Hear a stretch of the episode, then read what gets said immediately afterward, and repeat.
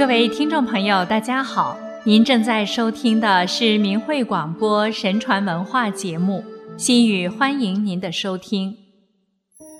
清正廉洁自古就是万民期盼爱戴的为官做人的典范，有史以来一心为民、高风亮节者名垂史册，受到世人的敬重和颂扬。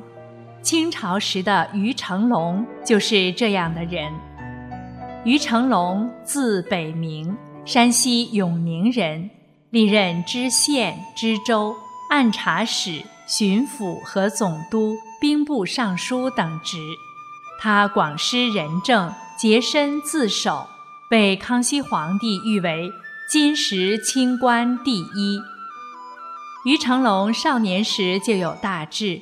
自幼受到儒家思想熏陶，顺治十八年，已四十四岁的于成龙不顾亲朋的阻拦，抛妻别子，怀着此行绝不以温饱为志，是寤寐天理良心的抱负，到广西罗城当第一任清朝知县。罗城百废待举，少数民族杂居，世代械斗。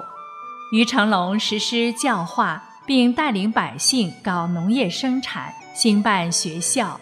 短短几年，就使罗城摆脱混乱，得到治理，百姓安居乐业。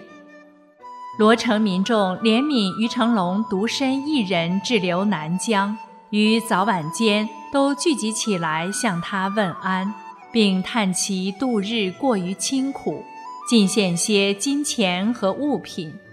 于成龙答谢说：“我一人何须如许物？可持归一干纸奉汝父母，如我寿也。”一次，大家得知于成龙家人自北方来探视，纷纷送物品给于成龙，说：“供家人来，好将物安家去。”又馈赠金钱。于成龙答谢说：“此去无家六千里。”单人携货，视为累耳。挥手令去，民皆伏地饮泣。于成龙亦为之感泣。康熙六年，于成龙被两广总督卢光祖举荐为广西唯一的卓义，升任四川河州知州。于成龙赴任时，竟连路费也没有，百姓们依依不舍，遮道呼号。公今去，我们无天矣。出现了追送数十里，哭而还的情景。四川遭战乱最久，人口锐减为全国之首。于成龙推行善政，招民垦荒，革除宿弊，不到两年，河州人口骤增，田地开辟。康熙八年。于成龙被擢升为湖广黄州府同知，他审案主张以教为主，宽严并治，排解了许多地方重大疑案悬案，使冤假错案得到平反，被百姓呼为“于青天”。由于政绩突出，于成龙再次被湖广巡抚张朝珍举为卓义，升任福建按察使。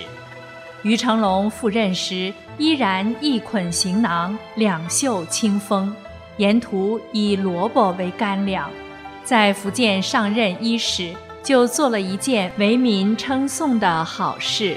当时清廷为对付台湾正式的抗清势力，实行了海禁政策，当地统治者不顾连年兵祸，民不聊生，动辄以通海罪名兴起大狱。使许多沿海渔民罹难。于成龙在审阅案卷时，发现每案被拟极刑的就达数十人或上百人之多，甚至殃及妇女孺子。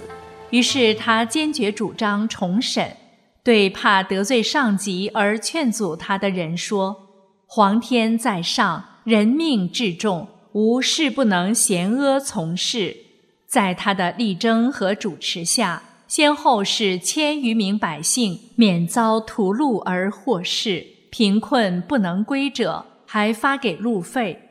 于成龙在按察使任上被第三次举为卓义。康熙二十年，于成龙出任两江总督，身为治官之官。于成龙始终把整顿吏治放在工作首位。他指出，国家之安危在于人心之得失，制定了以勤抚恤、慎刑法、绝贿赂、度私派、严征收、重节俭为内容的新民官自省六戒，作为地方官的行为准则。他常常微行访于民间。举忧何贪？当时人们都说，凡他所到之处，官吏望风改操。他举荐了很多廉洁有为的人才，都得到了康熙的重用。他还倡导广兴办学，提高国民道德水准。于成龙的官职虽越升越高，但生活却简朴如故。他带头实践“为民上者”。务须躬先简朴，做百姓道德表率。去直隶，他谢康杂米为粥，与同仆共食；在江南，是日食粗粒一鱼，粥糜一匙，又以青菜，终年不知肉味，以节省之粮赈济灾民饥民。江南人民因而亲切地称他“鱼青菜”。总督衙门的官吏在严格的约束下，无茶可饮，采槐叶充之。日久，衙后槐树枝朗叶疏。他天南地北为官二十余年，不带家眷，结发妻阔别二十年后才得一见。他的志节清操享誉当时。据载，当他出任两江总督的消息传出后。南京布价骤然上涨，金陵合成尽换布衣，士大夫减屈从上节俭，尽改奢靡之风，奸佞人等不得不迁往他处。于成龙心为百姓，招致了一些权贵的不满，这些人四处散布流言蜚语，大肆诋毁他，朝中有人借机弹劾他。说他年老昏聩，越来越退化变质。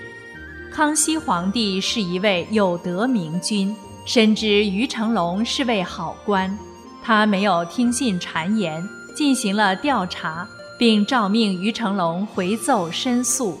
核实后说：“朕广泛听取了众人的评论，都称赞于成龙廉洁如初，因为他刚正不阿。”才会有坏人进谗言诬告他，做官像于成龙这样的，天底下能有几人呢？康熙让朝廷将于成龙的事迹昭告天下，广为传颂。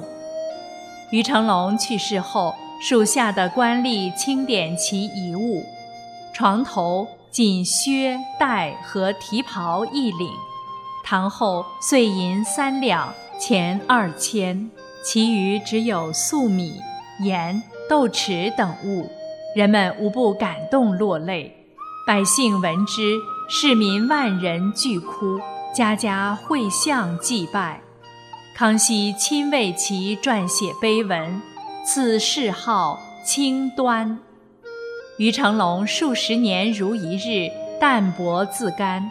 无论身为七品县令，还是封疆大吏，也无论身居穷乡僻壤，还是鱼米之乡，清正廉俭始终如一，为玉尊而操守玉立，志节弥坚。他怜贫苦、赈灾荒、平冤狱、肃吏治，以其身正为官一任，施惠一方，这一切。源于他是物昧天理良心的善念，源于他高尚的道德修养，他一生的道德操行，证实了“为官需清正廉洁”这一古训的深厚价值。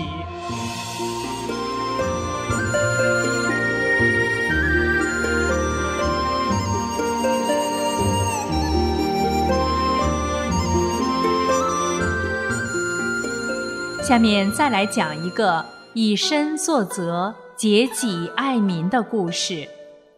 隋代廉吏赵轨节己爱民，以自己的善行感化他人。他高尚的品德和节操，深深地影响着后人。赵轨是河南洛阳人，勤奋好学，以守贫刻苦而贤名远播。隋文帝知道后，任他为齐州别将。赵轨在齐州安家之后，东林院内有一棵大桑树，亭亭如盖，很多树枝伸进赵鬼家院里。那年桑葚熟了，紫红紫红的大桑葚。落在他家的院子里，满地都是。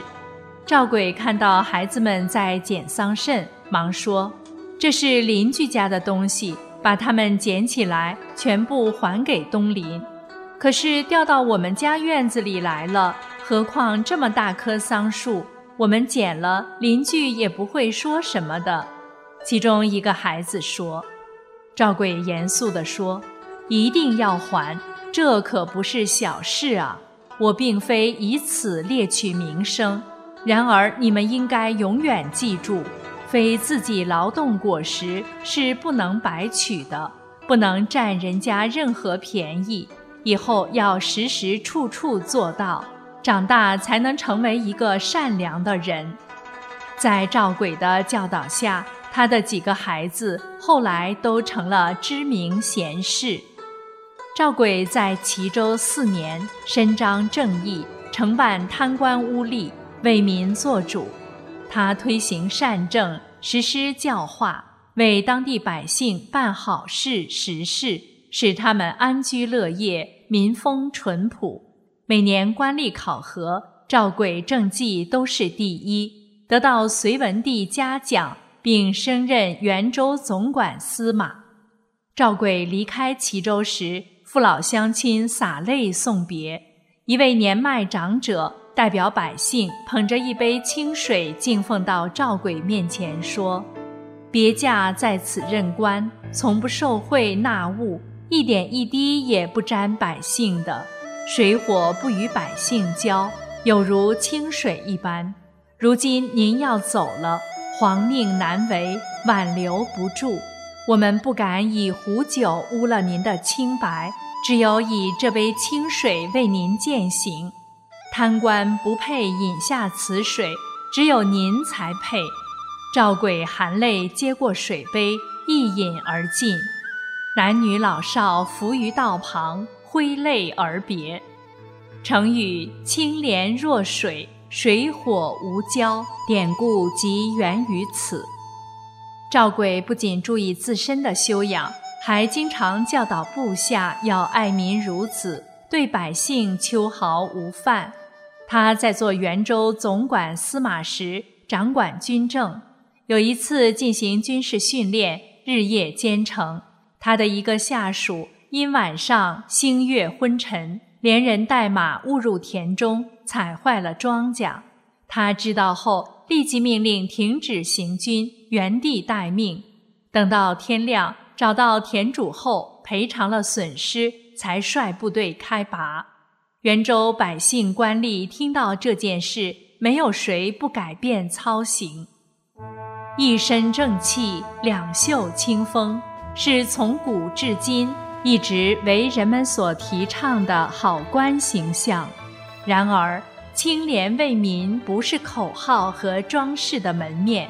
它是我们中华民族的传统美德，是神传给人的道德理念，是人对真理的实践和美好德行的展现。只有明晰做人理念并公自力行的人，才能做到。